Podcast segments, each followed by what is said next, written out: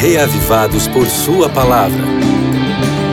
Com o pastor Valdeci Júnior. Hoje nós temos a alegria de estarmos juntos em 2 Crônicas 2, nesse projeto do Reavivados, que por esses dias vem contando a história do início do reinado de Salomão, né?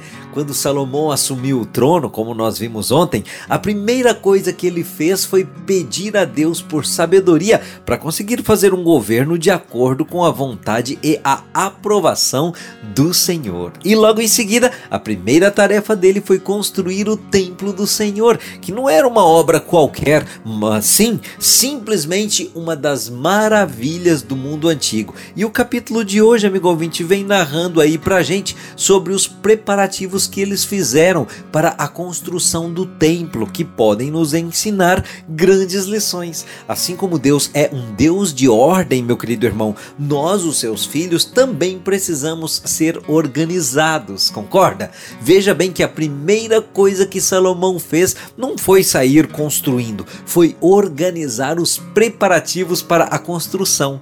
Tudo o que é bem feito é precedido de um bom planejamento, uma boa preparação e isso, amigo ouvinte, é também uma forma de testemunhar. Você pode ver aí em 2 Crônicas 2 que até mesmo quem não era do povo de Deus louvou ao Senhor diante de tamanha organização. Então, leia hoje 2 Crônicas 2, tire lições preciosas desse capítulo, mas não se esqueça deste ensinamento de que, como filhos de um Deus de ordem, devemos ser ordeiros, tá ok?